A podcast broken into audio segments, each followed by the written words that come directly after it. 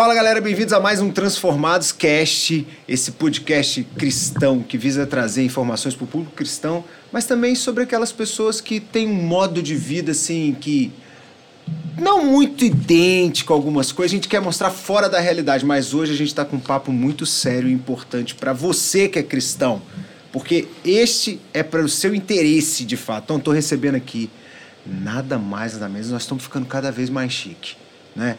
O grande governador do estado de São Paulo, Rodrigo Garcia. Muito obrigado pela tua presença, governador. Olha, obrigado, Alex, pelo convite de poder estar aqui no Transformados, falar um pouco do que a gente pensa para São Paulo, da nossa história de vida, falar um pouco da fé cristã e falar um pouco das coisas que eu acredito é, serem justas e necessárias para a população de São Paulo. Mas estou feliz de estar aqui. Obrigado pelo teu convite, viu? Muito, muito, muito obrigado mesmo.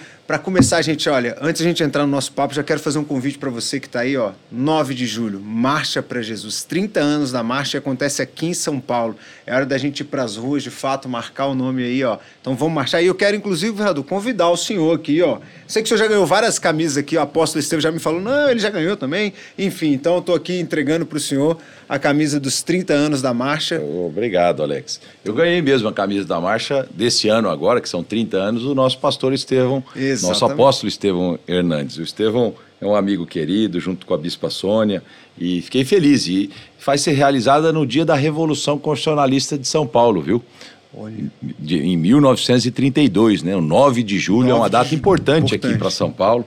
É uma data onde São Paulo é, defendeu a Constituição, defendeu o Estado Democrático de Direito há quase 100 anos atrás. Né? Então, tem um simbolismo importante para São Paulo a Marcha para Jesus ser realizada num dia em que São Paulo quis que valesse os direitos democráticos e a Constituição brasileira. Tem um simbolismo bacana isso. E espero viu? o senhor com a gente lá na Não, marcha. Vou estar lá, com todo prazer. Eu já prometi para o apóstolo Estevão que vou estar presente com muito orgulho na condição de governador de São Paulo. Eu tive, Alex, e outras marchas para Jesus como deputado, como secretário, afinal de contas, eu tenho me apresentado como novo governador de São Paulo, mas eu não sou um novato na vida pública. Comecei muito jovem, com 20 anos de idade, ao lado do Mário Covas, uma história até interessante, o porquê que eu entrei na política e participei de algumas marchas para Jesus, mas agora vou participar pela primeira vez como governador desse grande estado de São Paulo.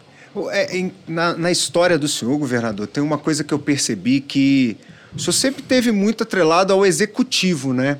Apesar de, tudo bem, você tem uma passagem como deputado, né? Mas é, o senhor sempre teve fazendo ações mesmo, sempre no executivo. Então o senhor sempre foi do, da, da, parte da mão na massa, o cara que determina ali. Conta é, um pouco dessa história pra gente. Assim. A atividade concreta. Eu falo, Alex, que é, o legislativo ele é o grande formador do político, né? Porque é no legislativo que você aprende a convencer, ou se você é convencido, é lá que você precisa ter argumentos para poder fazer valer aquilo que você acredita, as suas ideias, né? Então, a grande escola e a grande formação do político é no legislativo. Lá todo mundo é igual, independente de partido, de votação, e seja na Assembleia Legislativa, que eu fiquei durante um período bom, fui presidente da Assembleia Legislativa aqui de São Paulo, seja lá no Congresso Nacional, eu fui líder da bancada do meu partido na ocasião, Democratas, eram 44 deputados, ou você convence com argumentos, né? Ou você é convencido. Então, ou você avança ou você anda para trás. E o legislativo é a grande formação, mas a atividade legislativa é uma atividade abstrata. Né? Muitas vezes você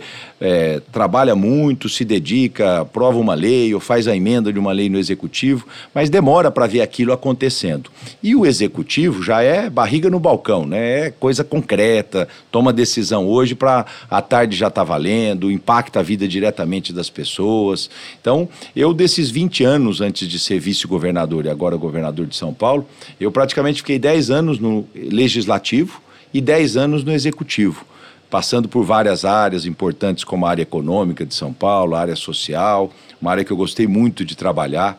Eu lembro que quando é, teve a oportunidade de eu ser secretário e estava entre a Secretaria da Agricultura, que é uma área, eu sou produtor rural também, na atividade privada, que é uma área que eu gosto muito, e entre a área social, eu falei, eu quero ir para a área social porque isso dá clareza do papel principal do poder público, né? que é apoiar a todos, né? dar oportunidade a todos, mas começar ajudando quem mais precisa. Né? Então, fui da área social aqui de São Paulo, depois da área da habitação, que é uma área tão importante, né? a realização de sonho. Né? Construiu né? muita casa, né? Muita eu, casa, eu, é. Eu tive a oportunidade de, naquele período, quando eu era até secretário do Alckmin, a gente bateu um recorde de entrega de moradias, foram 130 mil casas e apartamentos entregues em quatro anos, e a casa eu falo que é o maior sonho da da família brasileira, né? E eu falo que a sociedade vive de sonhos, né? Quando a gente é criança, a gente sonha com um brinquedo, enfim, vai crescendo, vai sonhando com namorada, com namorado, mas quando cresce, constitui família, o sonho da, da família brasileira é a casa, né? Então,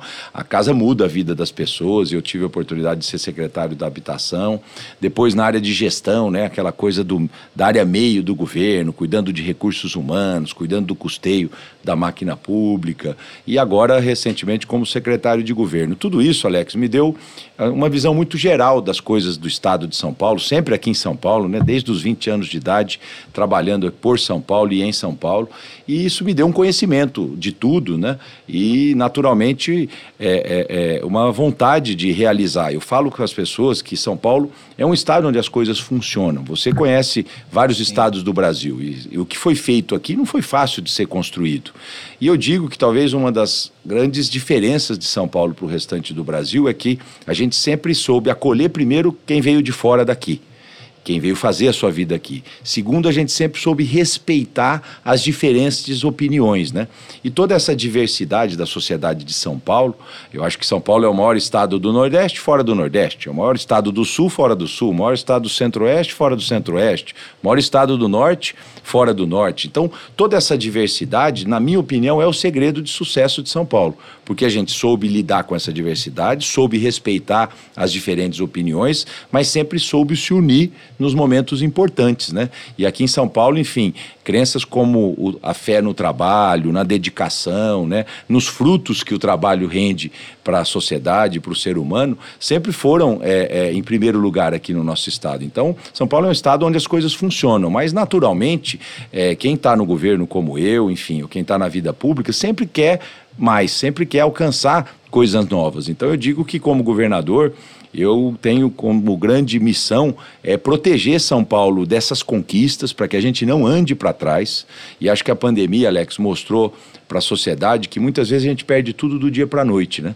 Coisas que seja um ente querido, seja o emprego, enfim, seja uma renda. Olha o que aconteceu com a humanidade é, durante a pandemia. Né? Então, é importante a gente valorizar as conquistas, e São Paulo é um estado de muitas conquistas, mas ao mesmo tempo ter a inquietude no coração de agradecer a Deus pelo que temos, mas procurar também prosperar, né? procurar avançar. E eu estou aqui um pouco para isso, né? como governador, nos meus 48 anos de idade, é, procurando proteger São Paulo é, de todas essas. É, é garantir as conquistas, proteger contra quem quer andar para trás e principalmente olhar para o futuro. Muito bom. O senhor falou de uma, uma questão, voltando até um ponto, que é a, a, a casa, né, a habitação. O novo show do Whindersson, eu a galera tá, já me conhece que alguns não, né? Que eu falo que eu sou o empreendedor desconhecido mais famoso do Brasil. As é pessoas é não me conhecem, mas conhecem os resultados dos talentos que eu represento. E o Whindersson é um deles. E no novo show do Whindersson, o Whindersson traz um, um, debate muito interessante, sabe? Ele fala, às vezes a gente olha para um, um menino né, que, que é quieto, que é acuado, esse menino a gente não sabe a história que esse cara tem, porque muitas vezes ele não tem uma casa, mas ele vai para a escola ali, né? A casa dorme ele com mais nove pessoas. E ele viveu isso no Nordeste muito, muito forte, né? É, aí no show dele ele até fala é, um menino que pisava às vezes na, na no, o esgoto a céu aberto, então pisa ali, chega com um cheiro ruim na escola, todo mundo fala, ei, chegou o fedorento. Mal sabe o quanto tá matando, então é, matando a história desse garoto que poderia ser bem bacana. E aí isso fala de habitação e realmente é, nós estamos falando de coisas básicas. Então, quando você dá uma casa para alguém, né, é, tira a pessoa de um aluguel, entrega uma casa igual o senhor fez, é realmente é um empoderamento muito grande, né? Só quem, só quem não tem uma casa sabe de, de, da, do que é essa conquista. E eu vejo o senhor é, sempre muito ligado à área social. O senhor sempre teve muito né, ligado a essa área social e até a, a vida do senhor, é, da família, tem isso também. E eu digo que o externo sempre trata, está trazendo algo que a pessoa vivenciou, né, da família. O que, o que, que te liga tanto a essa área social? É, Porque eu... tem uma história por trás disso, eu sei que tem um irmão, mas queria. A gente gosta de trazer um pouco do pessoal aqui para o podcast, sabe? É, não, é importante. Você falou algumas coisas aí que me tocaram, né? Primeiro que você é o mais desconhecido famoso é, dos influencers do Brasil. Porque também você acredita no resultado que você faz. Não necessariamente quem tem que aparecer é você, né, Alex? Isso. Enfim, acho que quando você vê um resultado do seu trabalho acontecendo, não importa se as pessoas sabem que você está por trás disso. Importa que as pessoas estão felizes, estão recebendo aquilo que você fez. Eu falo que na vida pública o que importa é a obra, né? Não é quem fez. Então, sempre, de alguma maneira, de maneira discreta, eu procurei é, é, é fazer durante toda a minha vida pública isso, né? Os resultados do trabalho aparecer, não necessariamente eu que estava lá por trás do balcão trabalhando para que aquilo acontecesse. Política pública é isso, né? Você tem que ter esse despersonalismo, né? Tudo é muito uhum. personalizado, eu que fiz, eu que faço. Eu não acredito nisso, eu acredito no resultado do trabalho. E você fez uma pergunta interessante, né? É como às vezes Deus vai guiando a sua vida sem você muito entender, né? Eu Venho do interior de São Paulo, lá da região de São José do Rio Preto. É, nasci, meu registro civil é numa cidadezinha pequena chamada Tanabi, onde meu pai tinha indústrias de alumínio e muito jovem, enfim, passei a minha infância e adolescência em São José do Rio Preto, enfim, como alguém normal, enfim, é, com suas qualidades, defeitos. E de repente eu perdi um irmão. Eu tinha 17 para 18 anos de idade, né? Meu irmão faleceu num acidente de carro. E, e, e, e, a morte do meu irmão, Alex, ela mudou o rumo, eu digo, da vida da minha família. Porque ela reforçou na minha família a questão da fé, ela reforçou na minha família a importância da união, dessa ligação de todos nós com Deus, enfim, com uma fé que nos deixa de pé diante de um momento tão difícil, né? Eu perdi meu irmão mais velho, meus pais perderam um filho, né? Então, a inversão da ordem natural das coisas é algo muitas vezes que foge da compreensão imediata do ser humano e a fé que te deixa de pé naquele momento, né? Então isso foi um impacto muito grande na, na, na vida da nossa família e depois é, é, o que principalmente a minha mãe, minha, que já faleceu em 2020, mas o que a minha mãe é, fez daquele momento de dor dela, do meu pai, da minha família, em relação ao benefício do, do próximo. Né? Minha mãe, eu falo que ao invés dela lamentar a morte do meu irmão, dela é, é, viver, enfim, lamentando a morte, ela transformou toda essa dor em amor ao seu semelhante. E ela criou lá em Rio Preto, Alex, uma instituição, na época em homenagem a meu irmão, o Rancho de Luz Paulino Garcia, para acolher famílias carentes lá de Rio Preto. Então, é, eu digo que teve dois momentos muito impactantes na minha vida. A perda do meu irmão mais velho, que era uma referência para mim, ele tinha é, 10 anos de diferença para mim, então você imagina que ele era mais pai para mim do que o meu próprio pai, né? Porque aquela coisa do irmão mais velho, orientar. Demais, né? É, conversava mais, né? tinha mais liberdade de falar comigo e de repente ele some da minha vida, né? Num acidente é, é, de carro. E de repente eu vejo toda aquela dor e dali um ano minha mãe transformando aquilo em amor ao seu semelhante. Então foram dois momentos muito impactantes na minha vida. E, e olhando um pouco hoje para trás, Alex, eu, eu, é, na, na época eu não pensava nada disso, né? Estava longe de mim pensar em entrar na política, longe de mim pensar em ser deputado, muito menos governador. Mas olhando hoje para trás, é, é, foram esses momentos que transformaram mesmo a minha vida. E foram esses momentos que acho que me fizeram pensar no coletivo, pensar no semelhante, né? Sair um pouco do egoísmo, do individualismo que muitas vezes o ser humano tem, né? É, e, e, olhar para o coletivo. E com 20 anos de idade, eu venho para São Paulo, fazer faculdade, me envolvo na vida pública, conheço o nosso governador Mário Covas, que para mim foi uma referência na, de gestão pública, de vida pública. Hora que eu vejo ele ganha eleição de governador, eu começo a trabalhar ao lado dele e com 24 anos de idade me elejo deputado, Alex. Então, é, foi tudo muito rápido. E quando eu olho para trás, eu não tenho dúvida que foi essas esses dois grandes impactos, né? a perda do meu irmão e depois o que a minha mãe fez com isso, que transformou minha vida e me trouxe até aqui hoje, é, com muita honra e ao mesmo tempo de honra, muita responsabilidade de governar o estado de São Paulo. Então, o social na vida do senhor vem antes da política. Vem Essa antes, paixão vem vem, vem da família. É, vem da família, porque é, é um pouco aquele senso de que, olha, não adianta você estar no conforto do seu lar, você ter uma família estruturada, se você sai aí fora e vê tanta injustiça, tanta desigualdade. Então, é difícil você ficar bem consigo mesmo. E foi exatamente, infelizmente, essa tragédia da minha família e depois como a minha mãe lidou com isso que transformou mesmo a minha vida e, eu vim para a vida pública. É, o Thiago Brunet fala uma coisa que é interessante. O Thiago Brunet fala assim: é, não adianta você ganhar dinheiro e seus amigos não ganharem, né? Porque se você. Você não vai viajar sozinho. O que importa é pessoas. Então, para uma pessoa que é gestor público, né? Não adianta ele também fazer uma coisa se realmente não impactar verdadeiramente a vida das pessoas e, e os resultados na vida dessas pessoas. Então, o senhor. Agora, é, então, o senhor, o senhor tem essa questão que, para mim, agora fica muito claro: o social, por conta dessa história da família, né? Então, realmente, nós somos resultado daquilo que nós vamos vivendo. É, agora, tem uma questão aqui que eu vou tocar num ponto-chave, você que está em casa, gente.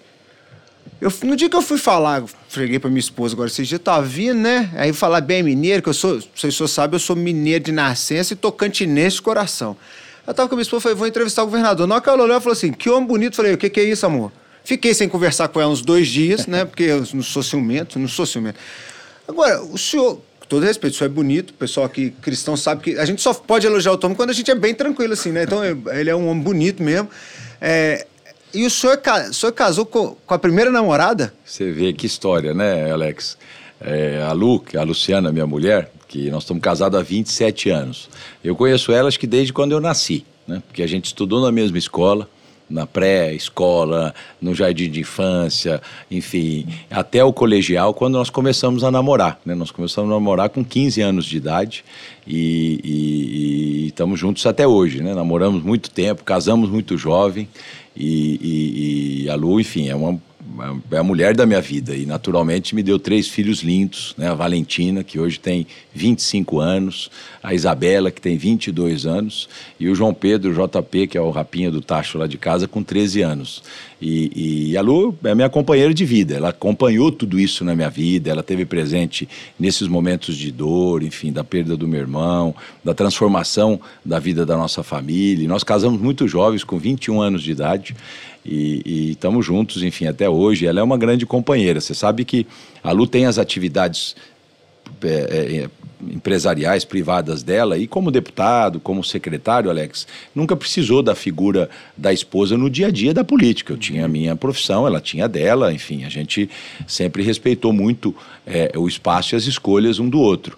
Mas agora, quando eu, eu, eu me torno governador, a Lu abriu mão das coisas dela, enfim, para poder se dedicar ao Fundo Social de Solidariedade, para estar do meu lado nesse momento da minha vida e para ajudar também as pessoas. E tem sido uma grande companheira também na vida pública agora, né? Abriu mão das, dos seus afazeres e está lá dedicada ao Fundo Social, com, anda comigo por São Paulo. Hoje mesmo eu saí é, pela manhã para vir aqui conversar com você e ela também já estava com a agenda dela, visitando entidades sociais. Então a Lu é a mulher da minha vida, ela está comigo desde a minha adolescência, né? É, é, é, e espero até os fins dos meus dias e dos dias dela, porque, enfim, foi uma história de vida construída juntos, né? E é uma coisa, uma história bacana mesmo. É, eu, eu tenho uma fala do. O André, eu gosto de citar as falas. Assim, o André Valadão, que é um grande pastor do nosso meio, né? É uma grande referência. Ele fala, ele tem um quadro aí que fala assim: quando as pessoas fazem alguma coisa que é fora do que está na Bíblia, eles falam assim: você não é crente, não. Que ele é mineiro fala assim. No seu caso, fala um negócio pro senhor, governador. Isso é crente, hein?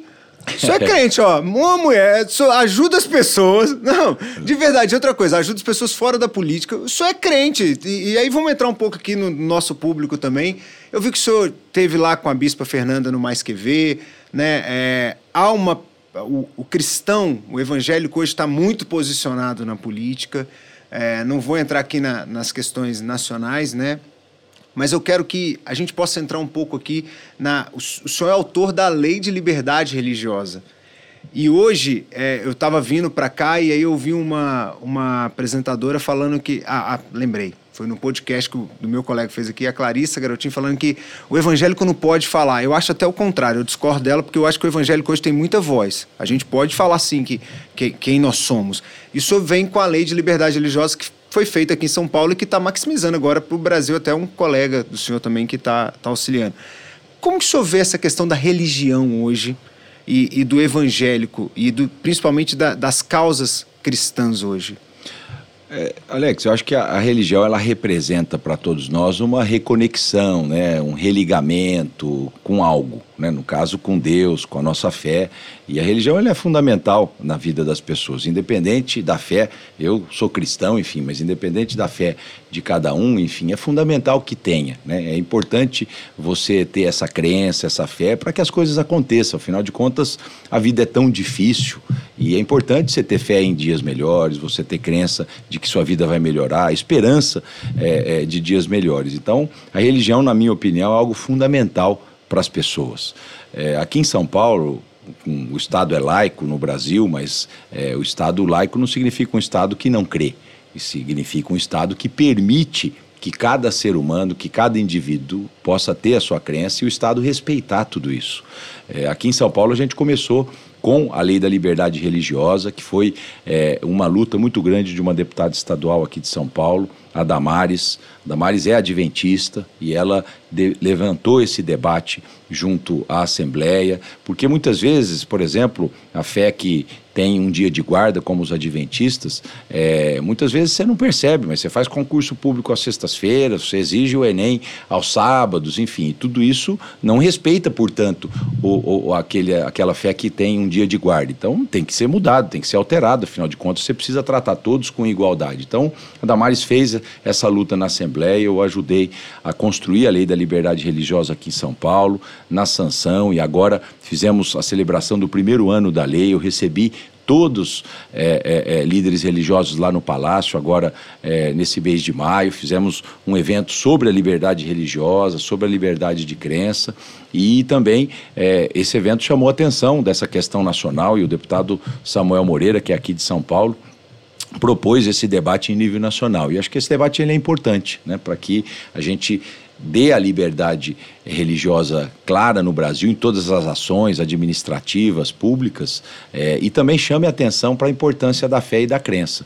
Eu falo muito, Alex, que na vida pública, se você não tiver cré, é, se você não fé. crê, se você não tiver fé, é, dificilmente você transforma sonhos em realidade, porque quando você tem uma ideia ou um projeto, vem tanta coisa contrária, dizendo, não, isso aqui não vai dar certo, olha, isso aqui a lei proíbe, olha, isso aqui já tentaram, não aconteceu, mas fala, poxa, num seu tempo, né? É importante você tentar é, colocar seus sonhos em prática. Então eu sou daqueles que é, eu não preciso ver para crer, não. Eu creio para ver. Porque é isso que move a gente fazer política pública, isso que move a gente fazer coisas importantes para a sociedade. Muito bom. Tem um personagem bíblico, sabe, governador, que eu até falei é, que é Neemias, né? Embora Neemias é eunuco, né? Que está governador da Judéia. É, exatamente. É. Neemias é, é um é, é, interessante que no início de Neemias, né, quando ele chega perto do, do rei, ele, e o rei sente que ele não está bem. E o rei fala assim: você não está doente, isso é um problema de coração. E a fé está muito no coração.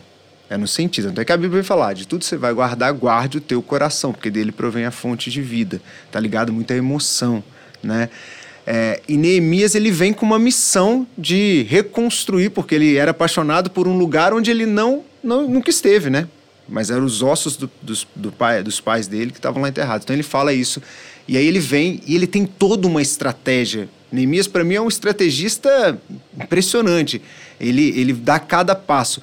E eu vejo isso no senhor. Eu gosto sempre de trazer algumas comparações. É, o governador do Rio, o Cláudio, eu falei muito de Davi, porque é muito improvável, né? Ele até assume, eu sou gago, né? Tudo isso é muito improvável. E o senhor é muito o preparado a gente ver isso, né? Porque o senhor tem o senhor teve no legislativo, o senhor sabe comunicar, porque isso da política é fundamental. Né? Ainda no executivo, você tem que saber ter esse jogo ali com a Assembleia né? para conversar. O senhor tem toda essa preparação é, de ter sido secretário, de estar no executivo. E aí eu quero entrar um pouco mais agora nessa história de próximos passos, de fato. Hoje o senhor está governador, é um pouco tempo, né? Para onde vai rumar São Paulo? de fato? Para onde vai São Paulo? Eu sei que o senhor está numa luta com a questão dos impostos, que fica muito imposto lá e, é, com, com, o governo federal e, e não retorna. E qual que é a necessidade hoje de São Paulo, na visão do, do senhor? Você falou de Neemias, eu tive a oportunidade de fazer uma viagem para Israel com toda a minha família. Né? A minha esposa esteve lá É, e depois falou, Rodrigo, nós precisamos levar as crianças. Né? E aí fomos há três ou quatro anos atrás e fizemos uma imersão na vida de Jesus. Foi muito importante aquilo para os meus filhos, para mim e para a Lu, né?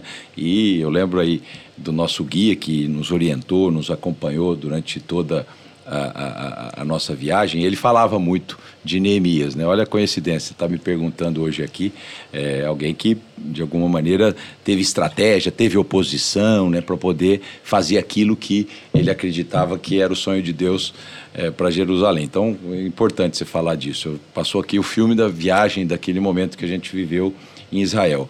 É, eu tenho travado algumas lutas. Eu falo que eu sempre fui um conciliador, Alex. Eu sempre busquei o consenso, eu sempre soube entender as posições diferentes e buscar o meio do caminho, respeitando essas diferenças, mas sempre buscando objetividade. Tudo bem, você pensa assim, eu penso desse jeito, mas como é que nós vamos fazer para resolver esse problema?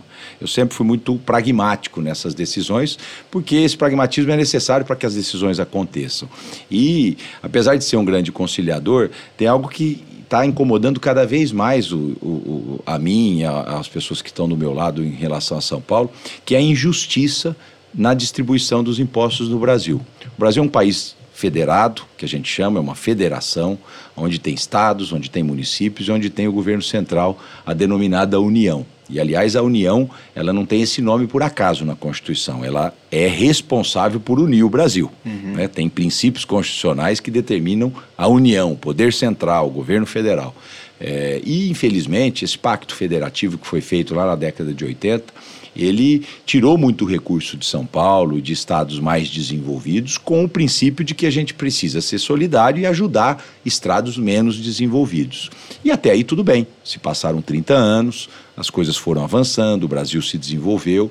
Mas hoje, quando você olha, é, por exemplo, os impostos que São Paulo manda para Brasília e o que volta para São Paulo, você começa a dizer: olha, não dá para a gente permanecer dessa forma, porque eu ainda tenho muita desigualdade em São Paulo para corrigir. São Paulo é o estado mais poderoso, mais rico do Brasil, mas nós temos aqui quase 3 milhões de pessoas na extrema pobreza, que depende de programas sociais do Estado. Nós temos aqui quase 4 milhões de pessoas que ou não têm casa ou moram em comunidade favela que precisa ter uma casa decente.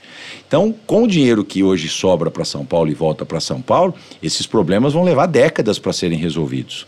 E se a gente tiver uma participação um pouco maior no imposto que a gente manda para Brasília, a gente resolve isso em pouco tempo. Então, essa é uma luta e uma briga que eu estou comprando é, em nome da população de São Paulo, dizendo o seguinte: olha, não é possível o Estado produzir praticamente 40% da riqueza nacional que é o que a gente manda para Brasília. No ano passado, eu apurei os números das 722 bilhões de reais, isso é 40% do que o governo federal arrecada, e volta a 47. E aí você fala, poxa, não dá para viver assim, então não precisa voltar tudo. Porque o Pacto Federativo pressupõe que a gente pode ajudar o Tocantins, Sim. a gente pode ajudar o Acre, o Amapá, o Maranhão. É natural, nós somos uma federação e antes de ser paulista, nascer aqui, viver aqui, nós somos brasileiros. E ah, o sentimento de pátria, de nação, é um sentimento que precisa estar presente todos os dias na nossa razão e no nosso coração. É, mas que volte um pouco mais para São Paulo, para que a gente resolva esses problemas reais que a gente vive e com isso a gente possa dar qualidade de vida aqui no nosso estado. Então, esse sentimento um pouco de justiça. Eu, eu sinto que hoje o Pacto Federativo é injusto, Alex. Ele é injusto. E muitas vezes, quando é, a, o governo central fica com esse dinheiro, é, é, ele não usa esse dinheiro de maneira adequada ou de maneira prioritária. Às vezes ele dá benefício fiscal em outros estados e que ajuda empresários ricos à custa do dinheiro do pobre aqui de São Paulo. Às vezes ele, ele, ele passa é, a furar o teto do funcionalismo, pagando mais para determinadas carreiras. Isso não é justo e é com o dinheiro de São Paulo. Então, tem muita injustiça aí no Pacto Federativo e de também como se usa esse dinheiro. E é contra essa injustiça que eu quero lutar, é, é, propondo um novo Pacto Federativo para o Brasil. É, já que a gente está nessa pegada do, de Neemias, então esse dinheiro vindo dá para reconstruir muitos muros, né? Muitos Muito, muros. muitas pontes, muitas né? pontes, muitas casas. porque a gente é, fala que Neemias... Para proteger São Paulo, porque Neemias protegeu, Exatamente, de alguma maneira, é. com a construção do muro em Jerusalém. Então nós precisamos proteger São Paulo, né? É, tá, e, é. E, mas Neemias, é, tá interessante esse papo de Neemias, porque Neemias, antes de construir muro, galera, ele construiu pontes. Porque Neemias, ele chega, ele cria uma estratégia de pegar as cartas, né?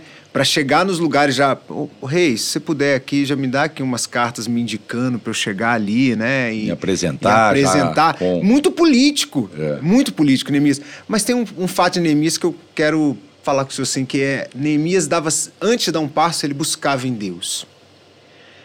E o governador é, é o que fala assim, conto com a ajuda de Deus. Claro que Deus é a gente colocar em prática. Oração, galera, é orar com ação. Não adianta orar e não fazer a tua parte. O problema é que a gente tem gente que fica em casa Eu orando. Eu digo que não se louva a Deus apenas de joelho, né? Alex. Se louva a Deus trabalhando, colocando amor, colocando respeito em tudo que a gente faz. Né? Então é óbvio que a gente tem o nosso momento de oração, o nosso momento de conexão, isso é importante para a nossa alma, mas é importante também as nossas atitudes, os nossos gestos, né? o nosso fazer, no meu caso, em benefício comum como governador. É, é, é há uma discussão se essa frase, depois eu até perguntar ao Chico, Chico é um cara que sabe muito que é essa frase, que se é do, do Francisco de Assis ou não, que é aquela, é pregue se for preciso, fale, né? Então, as ações dizem muito mais do que a sua fala.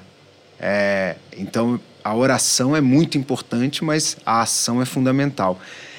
E aí, qual é o ponto agora, assim, Neemias, estou pegando em Neemias aqui que eu achei massa essa comparação, acho que realmente o senhor tem muito do Neemias e dessa estratégia.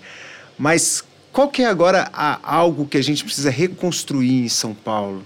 Qual, o senhor falou da questão social, a questão desse dinheiro que precisa vir para ser mais, mais igualitário, para ser mais justo de fato. Mas onde hoje é a dor de São Paulo, além do social, que, que o senhor vê que precisa de uma reconstrução de fato? Eu, eu percebo, enfim, que é, São Paulo tem, por exemplo, Alex, o melhor sistema de saúde do Brasil, né? seja público, seja privado. Esses dias eu fui é, na casa de uma menina ali da Zona Norte de São Paulo, em Perus, é, para anunciar o aumento de um programa social do Vale Gás. E a menina chama Isabela, tem 20 anos de idade, é mãe solteira, mora com a mãe e mais dois irmãos. E no dia que eu fui, foi uma visita meio que surpresa. Eu levei até aquele comunicador, o Ratinho, que é muito famoso. Falei para o Ratinho: estou ah, indo na casa da, da Isabela, Ratinho. Eu anunciei no programa dele o aumento do Vale Gás. Ah, eu vou com você. Aí chega o ratinho, o governador some, né? Todo mundo só olha o ratinho tal. O que, que esse menino aí do lado do ratinho? Ah, ele é o Rodrigo, o governador. Mas estou te contando isso porque aí nós fomos tomar um café na casa da Isabela e a tia dela estava lá, que mora em outro estado. Ela é pernambucana, mora em outro estado. E ela ficou vendo a conversa ali. Ela falou: Olha, governador, deixa eu falar uma coisa para vocês. Vocês choram de barriga cheia, viu? Eu, quando começo a ficar resfriado, eu venho aqui para São Paulo, porque eu sei que aqui eu vou ser bem cuidado num posto de saúde. Se eu precisar de um hospital, eu vou ter um hospital. Esses dias eu fui no Poupa Tempo com a minha sobrinha, tira tudo aqui na hora, os documentos. Né? São Paulo é um estado maravilhoso. Uhum. Testemunho e palavras dela. E é um pouco isso. Mas é, a gente sabe que a gente tem um Estado bom, um Estado que funciona, e ela falou da saúde, eu quero falar da saúde. Mas hoje o grande drama da população é a questão da saúde. Ela viu durante a pandemia que São Paulo conseguiu fazer muita coisa. Então ela fala: bom, se conseguiu fazer na pandemia, consegue fazer fora dela. Se quiser fazer, faz. Então ela está cada vez mais demandando um sistema de saúde melhor do que ela tinha. Só o governo de São Paulo tem 103 hospitais, para você ter uma ideia. A gente atende muita gente nos hospitais do estado. Estamos construindo um aqui na região de Barueri, um hospital estadual, está quase pronto, né? É um hospital de 400 leitos, é o maior hospital em construção em São Paulo, vai atender Carapicuíba, toda a região aqui da Zona Oeste da Grande São Paulo. Mas eu diria então que o que, que a gente não precisa transformar, mas a gente precisa melhorar muito é a saúde. E nós estamos investindo muito na área da saúde. E investir em saúde não é só construir novo hospital, como aqui em Barueri, como lá em Bauru. Nós acabamos de abrir o Hospital das Clínicas. Nós estamos com 15 hospitais em obra nesse momento. Vamos inaugurar o Pérola Byton lá na capital, que é o Hospital da Mulher. Mas também investir em tecnologia para que a gente agilize o atendimento à saúde. Hoje a gente tem a telemedicina em alguns hospitais uhum. estaduais. O que é a telemedicina? Chega a pessoa para fazer uma consulta, no momento se diagnostica algo de um especialista e hoje ela tem que remarcar uma consulta para ali dois, três, quatro meses para o especialista falar o que ela tem. A telemedicina permite que o médico que atendeu ela, o clínico geral, faça os exames e na hora já na telemedicina coloca um especialista na tela faz uma consulta virtual e no mesmo lugar no mesmo dia você já dá passos largos ao invés de aguardar quatro, cinco meses para um diagnóstico, para uma cirurgia. Então, você precisa agregar tecnologia para que a, a, as pessoas se sintam acolhidas e principalmente sinta que o seu problema está sendo resolvido pelo Estado na área da saúde. Só quem tem um problema de saúde, Alex, sabe como é importante esse acolhimento e uma solução rápida. Uhum. É, então, eu diria, saúde é prioridade absoluta. Nós estamos fazendo, para você ter uma ideia, um mutirão de cirurgias aqui no estado. Eu identifiquei que durante a pandemia não se fez cirurgia eletiva, só cirurgias emergenciais. Sim. E hoje nós temos 540 mil pessoas nas filas esperando cirurgia eletiva no estado. E se eu for deixar a vida normal seguir, a gente faz cerca de 25 mil cirurgias por mês em São Paulo. Vai demorar dois anos para acabar com a fila. Foi aí que veio a ideia da gente fazer um mutirão, contratar cirurgia em hospital privado, em clínica privada, para que em cinco meses a gente acabe com as filas em São Paulo. Então esse mutirão começou agora em junho e nós vamos conseguir concluir. Então saúde é, muita, é, é muito foco do meu governo, foco da minha atenção, foco da minha prioridade. Ao lado disso também a segurança pública. As pessoas, os cidadãos de bem, precisam se sentir seguros. Apesar de São Paulo ser o estado mais seguro do Brasil, todos os indicadores. Sério? Sério, mais seguro disparado do segundo. Disparado do segundo. Eu posso até ver os indicadores Pô, da, do é teu Tocantins aqui. Não, lá no Tocantins é seguro. É, não, lá, não, lá é bom também, assim. É, aqui é bem melhor. Só vou te dar os indicadores. É mesmo? Eu vou te dar. Você pode pesquisar aí quem está nos acompanhando, o Atlas da Violência. E aí lá tem número de homicídio por 100 mil habitantes, número de furto por 100 mil habitantes, número de roubo por 100 mil habitantes, latrocínio por 100 mil habitantes. São Paulo é o estado mais seguro do Brasil. Agora, para quem teve um celular roubado pela manhã, ou um veículo furtado, a segurança não vai bem. Então, a, é, é, é, o governador não pode se acomodar com os indicadores. Ah, o Estado é o mais seguro, está tudo bem. Não, não está tudo bem.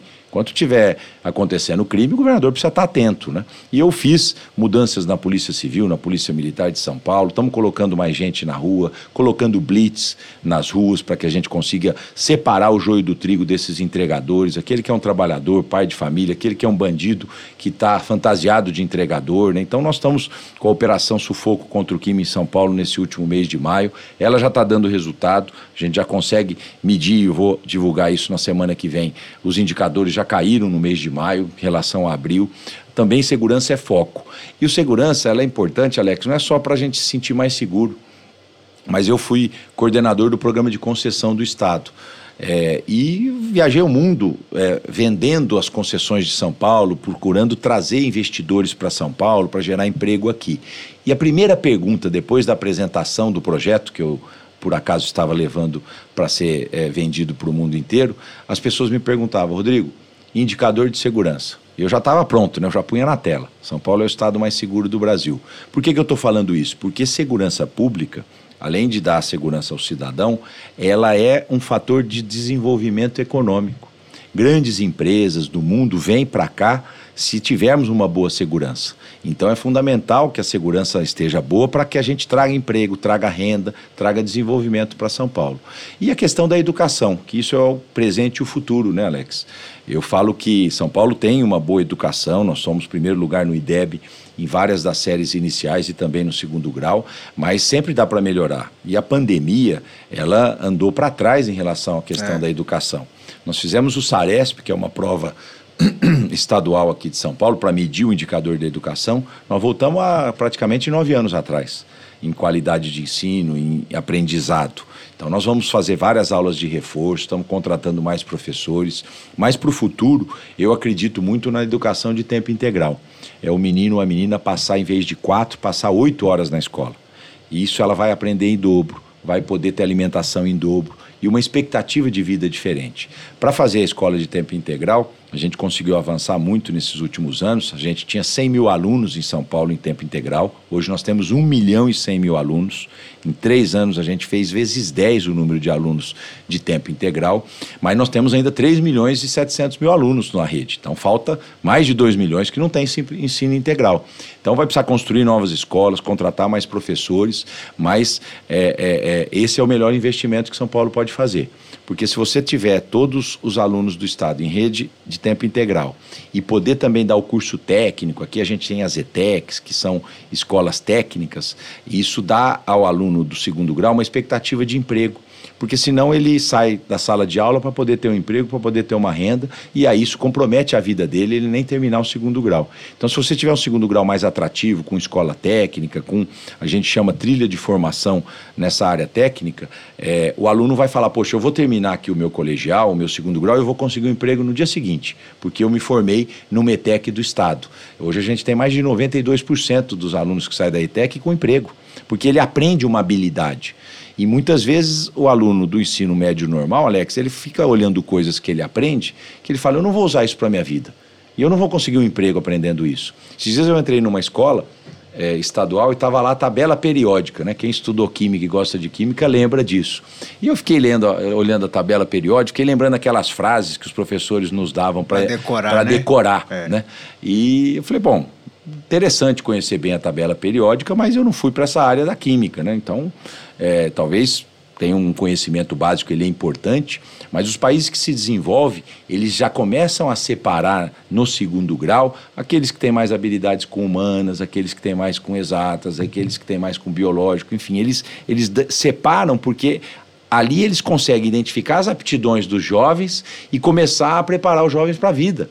E nós precisamos fazer isso em São Paulo e de maneira urgente. Avançamos nesse último período de governo, mas nós temos um longo caminho pela frente. E educação, na minha opinião, é o grande investimento que São Paulo tem que fazer nos próximos anos. Senhor falou de três coisas aí, eu vou, vou vir traz para frente um comentário aqui. É, quando a gente fala em transformação digital, né, a gente está falando de transformação de mentalidade. E, e, uma das grandes transformações que vão ter na educação agora para a gente, que eu acho que é fundamental pensar, que é o conhecimento virou algo durante a pandemia, todo mundo comprou curso online. Né? E muita gente não fez curso online. Comprou e não fez, virou a nova academia. Antes a gente pagava academia, não ia malhar e achava que tá tudo bem para a mente. Né? Comprava um livro, deixa ele na estante, não leu, mas tudo bem. E o curso online virou isso. Então, essa história de que o acúmulo de conhecimento, né, que a gente tem, a conhecimento ninguém te rouba, mas te ilude. Porque o conhecimento que você coloca na mente e não coloca em, e não transforma isso em ação, em prática, é o que você perdeu o tempo. Então, acho que eu, eu entendo assim, eu vejo que cada vez mais o conhecimento hoje exige que a gente seja muito específico, né? Hoje a era dos profissionais subnichados. Então, quanto mais perito você é naquele assunto, melhor você vai conseguir ser e o digital potencializa essas pessoas. Eu vejo isso é, nos nossos talentos, é, a gente tem uma parte de educação online também.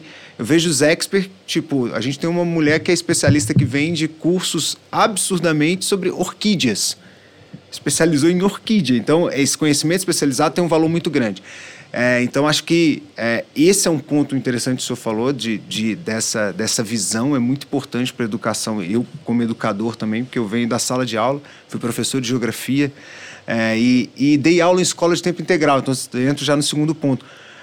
Quem está em casa, às vezes, não tem ideia da importância de uma escola de tempo integral para a família, porque hoje os pais têm que estar tá trabalhando, né? E muitas vezes não consegue dar aquela atenção, a criança fica na rua, e aí, quando está numa escola, tem a oportunidade de fazer outras, é, outras atividades que são fundamentais para o desenvolvimento de uma criança, como o teatro, como a música, né? Não é só a educação formal ali, né? E por fim também, o senhor falou da telemedicina, então realmente a gente está vendo um caminho muito. Um São, um São Paulo, uma São Paulo bem avançada. Porque eu tenho minha, minha esposa é médica e eu vejo, gente, como resolve problemas num telefonema. Só que nem todo mundo tem acesso a um médico para ligar. Né? Como tem problemas que ela resolve fala, não, isso fica tranquilo. Isso aí não é nada demais. Pega ali, toma isso daqui. Tá, né? A pessoa não foi para um pronto-socorro. Quantos vão para um pronto-socorro porque não, não tem um médico próximo para falar isso? Então, quando a gente pensa nesses investimentos, realmente é um caminho muito interessante. A gente está caminhando já para o nosso fim, né? Vi que né, é, já ah, zerou ali né, o nosso cronômetro, mas vi que estava. Ah, tá embaixo, né? Já passou de uma hora? Ó. Oh. 17. Ah, tá no negativo agora, entendi. Ah, tá. Bom, governador, é muito bom ter o senhor aqui. Fundo do meu coração, muito grato pelo senhor ter, ter olhado para cá. É, eu vejo isso daqui com um cuidado do senhor, que o senhor está tendo com. Nós somos um, um podcast cristão. O senhor está tendo com um público cristão. E aí, para a gente caminhando para o fim, não posso deixar de trazer esse ponto para o nosso bate-papo. É, nós temos uma polarização muito grande na política nacional. Não vou perguntar se o senhor é Bolsonaro ou Lula de maneira alguma, mas eu quero saber como fica o governador nessa questão, porque polarizou também a própria religião. E uma das coisas que eu tenho defendido é não trate religião como time de futebol. Porque quando a gente trata como time de futebol, a gente vai discutir, vai tratar de uma paixão e fé não é paixão. Né? São coisas distintas. Sem dúvida. Fé é crença, então é, tem, muito mais, tem muito mais pontos que nos unem com outras religiões, né? Católico, evangélico, do que nos separa. É, e como o senhor, nessa visão agora, vindo dessa, dessa divisão que está tendo nacional, o senhor vê isso aqui em São Paulo? Como que o senhor tá, se porta diante desse país tão dividido? É, eu falo, Alex, que a minha, minha, meu esforço é proteger São Paulo contra essa polarização. Porque eu digo que a polarização ela não está levando é, o Brasil a discutir os problemas reais das pessoas. Eu fico imaginando, é, enfim, a dona de casa, a trabalhadora, olhando essa briga política e dizendo: Poxa, minha vida está piorando. Eu hoje, com meu salário, não compro o que eu comprava mais. Eu hoje, com o que eu ganho, não consigo ter a vida que eu tinha. Né? Então ela deve imaginar: os políticos ficam brigando e a minha vida está piorando. Essa é a constatação real aqui em São Paulo e em qualquer lugar do Brasil. Então, infelizmente, essa guerra ideológica, muitas vezes, ela não resolve o problema real das pessoas. É óbvio que todo mundo tem a sua ideologia, tem a sua fé, a sua crença, nós já falamos sobre isso, mas isso não pode ser colocado à frente dos problemas reais da cotidiana e da vida das pessoas. Eu, quando crio um programa social, ou quando faço uma política pública, eu não pergunto se a pessoa é de direita, de esquerda, se ela gosta do Rodrigo, se ela não gosta do Rodrigo, enfim, se ela vai votar em mim, se ela não vai votar em mim, enfim, a política pública está para atender a todos. Então eu sou governador de todos de São Paulo, dos 46 milhões de pessoas que vivem aqui. E a minha, o foco é fazer ações para o conjunto da sociedade, se não para todos, para uma grande maioria que se beneficia da política pública. Então, eu estou muito preocupado em relação a essa briga política, essa guerra ideológica. Dependente de quem for o presidente da República o ano que vem, os problemas reais do Brasil, Alex, vão continuar. E talvez eles vão ser maiores do que são hoje porque o Brasil há muito tempo já está gastando mais do que arrecada. Eu lembro quando eu era deputado federal, em 2014, que a ex-presidente Dilma mandou um, uma lei para o Congresso Nacional tentando quebrar lá a regra de ouro, que a gente chama, que é na regra fiscal. Mas basicamente, ó, deixa eu gastar mais do que eu ganho. É isso que, na época, ela tentou aprovar, nós derrubamos, eu era oposição, tal, o governo do PT, derrubamos, e depois ela deu as pedaladas fiscais em 2015 culminaram. e culminaram no impeachment. Mas de lá para cá, o Brasil faz isso, gasta mais do que ganha, gasta mais do que arrecada. E a conta chegou a inflação alta, o dólar alto. Muitas vezes as pessoas se perguntam o que, que o dólar tem a ver com a nossa vida? Tudo. O preço da gasolina, o preço do gás, enfim, tudo, basicamente, o preço dos insumos, alimentos é dolarizado. Você vai lá no Tocantins, um produtor de soja, a soja cresce no mercado internacional, ele vai vender para o exterior, ele não vai vender para o Brasil. Então, tudo é dolarizado e a conta chegou. Então, eu estou muito preocupado com isso. É, tenho procurado chamar a atenção que a política não pode ser misturada com religião, são coisas distintas. Né? Então a gente tem que olhar a campanha com muito discernimento, com muita racionalidade, ver exatamente aquele que você acredita que representa o que você crê, o que você pensa para o futuro do Brasil e tentar sair dessa guerra ideológica e ter uma certa racionalidade. Eu tenho falado que quando começar a campanha aqui em São Paulo, que é só lá no mês de agosto, porque a minha prioridade hoje é governar São Paulo, diferente dos meus é, adversários que são pré-candidatos, eles fazem campanha todos os dias. Eu estou governando São Paulo, focado em tomar atitudes e decisões para melhorar a vida das pessoas, mas vou entrar no debate político a partir de 15 de agosto, debatendo ideias para São Paulo. Não vou falar de pessoas, não vou criticar pessoalmente nenhum adversário meu. Vou falar exatamente o que cada um representa, o que cada um pensa para São Paulo. Esse é o debate que interessa, né? O que, que você vai fazer para resolver o problema da saúde, da educação? Qual é a tua ideia? Eu concordo com ela ou eu não concordo? Eu não tenho problema também de concordar com ideia de adversário, porque quando a ideia é boa, a gente tem que aproveitar. Eu trabalhei, Alex, com vários governadores diferentes e eu sempre procurei é, tirar o que há de melhor de cada um deles. Assim como eu estou tirando o que há de melhor com você aqui.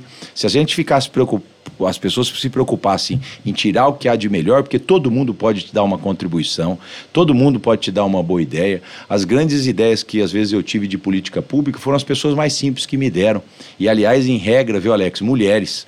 Né? Porque elas têm liberdade de te abordar. Às vezes o homem é mais fechado, mais quietão. E eu, quantas vezes não tive em periferia, tive em eventos, encontros, e as mulheres, olha, Rodrigo, isso não está funcionando, você tem que mudar isso, olha, por que você não pensou nisso tal. Então, se as pessoas ficam focadas em tirar o que há de melhor, com aqueles que passam na nossa vida, o Brasil vai ser melhor do que é, ao invés de só ficar procurando crítica, só ficar procurando defeito. Né? Então eu penso muito nisso, que a gente tem uma eleição importante pela frente de presidente da República, de governador, de deputados, de senador. São eleições distintas, né? A pessoa tem que olhar em nível nacional, fazer a sua escolha, tem que olhar para o seu estado, seja aqui em São Paulo, seja lá no seu Tocantins, onde você mora, e também identificar, bom, é esse governador que eu acho que vai melhorar o meu estado, né? Escolher bem os seus deputados, porque essa escolha basicamente é um cheque em branco que você está dando durante quatro anos para alguém te representar.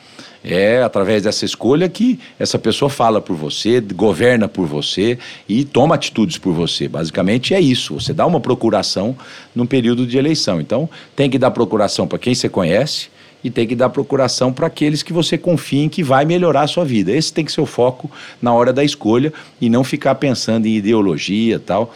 Esses dias uma repórter estava me perguntando sobre isso. Ah, mas você vai levar São Paulo para a direita ou para a esquerda? Eu falei, olha, eu quero levar São Paulo para frente. Eu quero levar São Paulo adiante. Eu quero proteger as conquistas que São Paulo tem, que não são poucas, não foi fácil de construir. E se a gente escolhe errado, desmancha-se tudo isso, né? Se é, é, é de alguma maneira, maneira anda para trás. A gente sabe que construir não é fácil, destruir é fácil. Então eu quero proteger as conquistas, mas ao mesmo tempo olhar para frente. As pessoas, ah, Rodrigo, mas você está num partido que já há muitos anos governa São Paulo. Eu falo, ó, meu partido em primeiro lugar é São Paulo. Segundo, não me venha dizer com, com 48 anos, eu estou aqui para fazer mais do mesmo. Não, eu estou aqui para inovar. Eu sou um governador que me sinto jovem, que me sinto, é, enfim, antenado com o que está acontecendo no mundo. Por isso, para mim, resolver saúde não é só construir hospital, é colocar telemedicina. Para mim, é, resolver educação é sim contratar professor, é sim ampliar a escola de tempo integral, mas é também dar habilidades que eu sei que o jovem hoje quer para poder ter interesse de continuar os seus estudos. Enfim, isso é o, o, o que a gente chama de modernidade, isso é inovação, é pensar um pouco fora da caixinha. Eu penso toda hora fora da caixinha para que a gente tenha boas ideias junto com a minha equipe. Aliás, uma outra coisa, Alex, governar não é um ato individual, é um ato coletivo. Você precisa compartilhar com a equipe, precisa escolher boa equipe, ter bons secretários, bons presidentes de estatal. Eu fiquei feliz, eu convidei duas mulheres para ocupar cargos importantes no nosso governo. Uma que é a Zeina Latif, que é uma grande economista no Brasil, uma das economistas brasileiras mais respeitadas aí fora. Hoje ela é a secretária de Desenvolvimento Econômico de São Paulo, também vem com uma visão, eu chamo disruptiva, nova sobre as políticas públicas. Ela cuida das universidades, cuida da FAPESP, das ETECs. Né? Convidei também a Laura Milha, que é uma grande pesquisadora social, professora do INSPER, para ser secretária de Desenvolvimento Social. Então eu digo que também governar não é uma tarefa sozinha, não é uma pessoa, um salvador da pátria. É, que vai resolver tudo. Né? É alguém que saiba compartilhar, saiba ouvir críticas e saiba, de alguma maneira, conciliar tudo isso para tomada de decisão melhor para o serviço público. Então, é isso. Acho que a gente não pode misturar política com religião. A gente tem um, um, um encontro com as urnas aí no dia 2 de outubro e temos que ter muita responsabilidade com isso. É, e, e para quem está ouvindo a gente aí, galera, não vamos esquecer que a gente conhece uma árvore pelos frutos, né? Então, vamos olhar só para o discurso, vamos ver os frutos, assim. Então, a gente que é cristão, a gente sabe isso muito bem, desse princípio dos frutos. Então, a gente quer falar sobre princípios cristãos, vamos ver se a pessoa está vivendo esses princípios cristãos, né? Também, isso é muito importante. É, porque no debate, às vezes você entra naquela briga ali, quando vê você não está ouvindo nada e nem está analisando. Você está brigando. Numa briga, apanha, dá, bate, né? E aí todo mundo sai ferido nessa história. É, eu concordo muito com o senhor quando o senhor fala de política e, e, religião são coisas distintas, de fato. Acho que a gente precisa de, de, neste momento de, claro que nós vamos votar e a gente tem que votar em causas. Isso é fundamental para a gente. A gente não, não é pessoalizar, né? A gente defende causas. É, os Estados Unidos passou o Obama, né? O Weekend lá traz aquela história do nós podemos, nós conseguimos, que é uma causa que vem ali representar toda uma necessidade.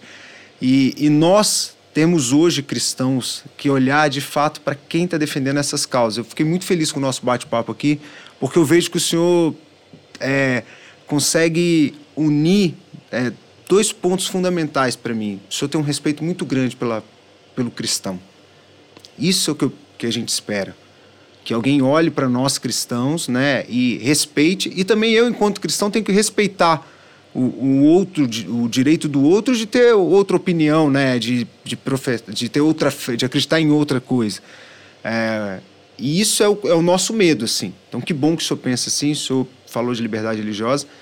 E outra coisa que me traz muita tranquilidade, o senhor tem uma visão muito moderna, né? É, eu sou empreendedor, é, e isso é fundamental para a gente também. Não dá mais para a gente ter políticos que sejam apenas políticos. Né? Tem que ser políticos que vivem de fato no dia a dia e que não é quantidade, não é botar professor igual o senhor falou, não é botar só policial, se você não prepara esse policial não adianta, não é botar só professor, você não capacita o professor e não, e não dá atenção para esse jovem que hoje tem outra necessidade. Então, muito feliz com esse papo. O senhor realmente é, é, é um, é um cara de posição assim, a gente se encanta pelo jeito que o senhor fala, de fato. E, e mais uma vez, assim, para você que está em casa, eu que sou do digital, seguidor não é muita coisa. A gente tava falando que ele só tem 70 mil seguidores, né? Seguidor não é muita coisa, gente. Porque a gente sabe que tem muita gente tem muito seguidor aí, mas o seguidor tá tudo na Índia. Tá tudo lá na Índia e. Ô, Alex, mas quem quiser me seguir, viu? Sim. Aliás, não é para ter mais seguidor, é para ver o que eu faço. Isso. É prestação de contas para a sociedade, né? Rodrigo Garcia Oficial.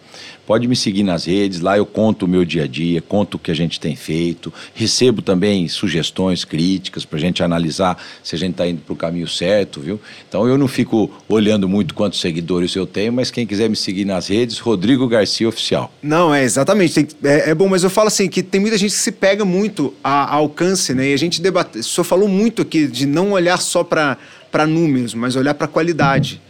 Né? Então não adianta criar hospital se você não, não, não dá condições para o médico também trabalhar, não, trabalha, não tem a questão da telemedicina. Então no digital também é isso. Então siga o governador lá, porque muita gente olha, a gente estava debatendo aqui antes, a gente, ah, 70 mil seguidores, né? Então, se você puder, siga sim, porque nós temos que olhar. A gente tem que ver, a gente para justamente ver né? quem está, é, o que, que o senhor está fazendo, quais são as ações que o senhor está fazendo, onde o senhor está indo. Eu, por exemplo, eu acompanho o senhor, eu sei que o senhor esteve lá com o apóstolo, eu sei que o senhor teve na, no Mais Que Ver, um evento cristão. Sei que o senhor vai estar com a gente a 9 de julho na Marcha para Jesus. Né? E para finalizar, é, antes do senhor falar, nós cristãos nós temos um, um mandamento bíblico, que é orar pelos nossos governantes. Isso não é se a gente gosta ou não, a gente tem que orar. Então o senhor hoje é o governador do estado. Pode certeza que nós, cristãos, que seguimos de fato a palavra, nós não estamos orando somente para o novo, para o novo governador, mas estamos orando pelo Senhor. Porque o sucesso do Senhor é o sucesso da gente também. Então, conte com as nossas orações. Nós cristãos vamos estar orando para que o Senhor tome as melhores decisões e o Senhor continue re realmente levando São Paulo para um lugar que todo paulista quer, né? E o Brasil quer, porque o Brasil é muito dependente de São Paulo, a gente sabe disso. Não, eu agradeço muito e peço essas orações, Alex. Elas são importantes para que a gente tenha discernimento nas nossas atitudes, nas nossas decisões. E eu agradeço e peço realmente, sempre quando eu encontro um pastor ou às vezes que tive com um apóstolo, enfim, eu sempre peço essas orações porque elas são importantes para nos orientar e nos guiar nas nossas decisões. Mas muito feliz, Alex, de poder ter batido esse papo aqui com você, falar um pouco das coisas que eu penso, que eu acredito e pedir que Deus proteja, né, São Paulo, proteja o Brasil, que a gente tenha é, lá no momento certo um bom debate para o futuro do Brasil e que a gente possa tornar essa grande nação uma nação mais justa. Eu falo que o Brasil é rico, muitas vezes o governo é que é pobre é, o Brasil não, não, teria problemas. Muitas vezes os problemas são causados pelos governos. Né? Então, que a gente possa ter essa grande nação mais justa, porque o que, que é um país rico? É um país com pouca desigualdade ou nenhuma desigualdade. Não é um país que produz riqueza, produz dinheiro. Então, é importante que os governos tenham essa consciência que, no seu período, eles estão aí para diminuir essas desigualdades, apoiar quem mais precisa, mas também dar oportunidade a quem está procurando. E quanto menos desigualdades nós tivermos, mais justo nós seremos e, naturalmente, nós teremos uma nação mais feliz. É, e, e para finalizar, galera, cristão é justiça. Jesus veio para pregar a justiça, né? Vamos colocar isso na nossa mente que Jesus veio para trazer justiça, de fato. Então, obrigado você que ficou até aqui, obrigado governador, parabéns pelo trabalho E semana que vem estaremos aqui sete horas da manhã, toda terça-feira sai aqui. Não deixe de você maratonar e prepare. Semana que vem quem está com a gente é ele, Tiago Nigro. Te vejo semana que vem, sete da manhã.